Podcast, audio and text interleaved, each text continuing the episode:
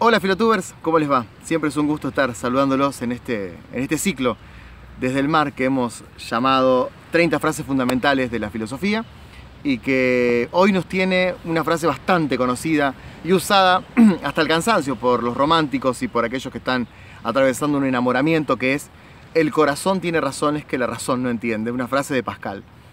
Si bien Pascal eh, la dice en un contexto epistemológico que, que escapa a este video, y tampoco queremos darle la impronta netamente romanticista que abunda en redes sociales y en gente que, que está atravesando un buen momento en lo afectivo. Queremos decir más o menos lo siguiente en estos dos o tres minutos. Eh, lo racional tiende a querer ordenar las cosas. La razón tiende a querer controlar y ordenar. Mucho de la razón tiene que ver con el poder de querer controlar y ordenar. Cuando aparece lo afectivo, lo afectivo desorganiza. Lo afectivo impone desorden donde hubo orden. Por lo tanto, esta frase de Pascal nos puede servir para esos momentos, que quizás puede ser hoy el momento, esos momentos en los cuales creemos que tenemos todo controlado, pero de repente aparece algo que era inesperado. Y ahí es donde empiezan a jugar las pasiones y los, sentimientos, no el sentimentalismo, los sentimientos que la razón no entiende. La razón predetermina los días de la gente, cuando hablo de la razón hablo del racionalismo general que nos rodea. Ordena el día de la gente, el año de la gente, los hábitos de la gente, los placeres de la gente, los gustos de la gente. Las pasiones más intensas de la gente también quieren ser ordenadas por la razón. Pero ahí aparece el corazón, que nos dice con una voz prácticamente que no se puede callar, una voz contundente. Vos tenés que hacer esto porque esto es lo que te corresponde a vos. Porque esto es lo que te apasiona a vos. Esto es lo que te gusta a vos. Y eso se puede aplicar en el trabajo, en el amor, en la vida cotidiana, en los deportes que uno practica. Si no escuchamos esa voz del corazón, tendremos una vida ordenada por lo racional.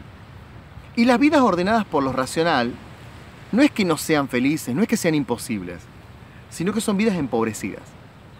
Cuando a vos te ordena exclusivamente la razón y no te guía la pasión ni el corazón, tu vida es una vida que puede ser incluso feliz, pero no es tan rica como podría ser si escucharas también la voz del corazón.